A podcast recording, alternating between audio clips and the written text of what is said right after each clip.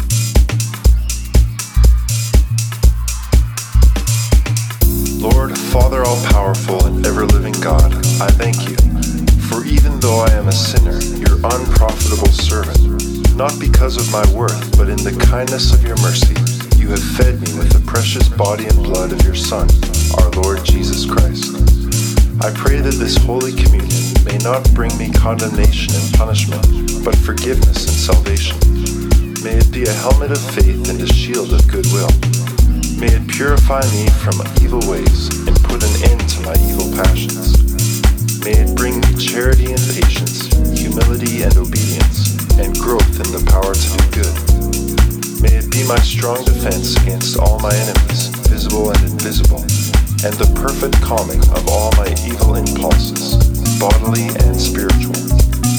May it unite me more closely to you, the one true God, and lead me safely through death to everlasting happiness with you. And I pray that you will lead me, a sinner, to the banquet where you, with your Son and Holy Spirit, are true and perfect light, total fulfillment, everlasting joy, gladness without end, and perfect happiness to your saints. Grant this through Christ our Lord.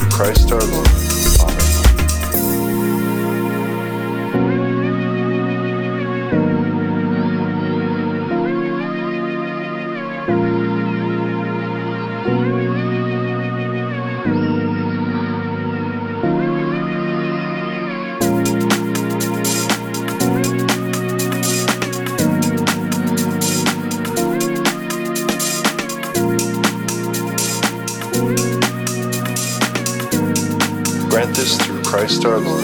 Amen.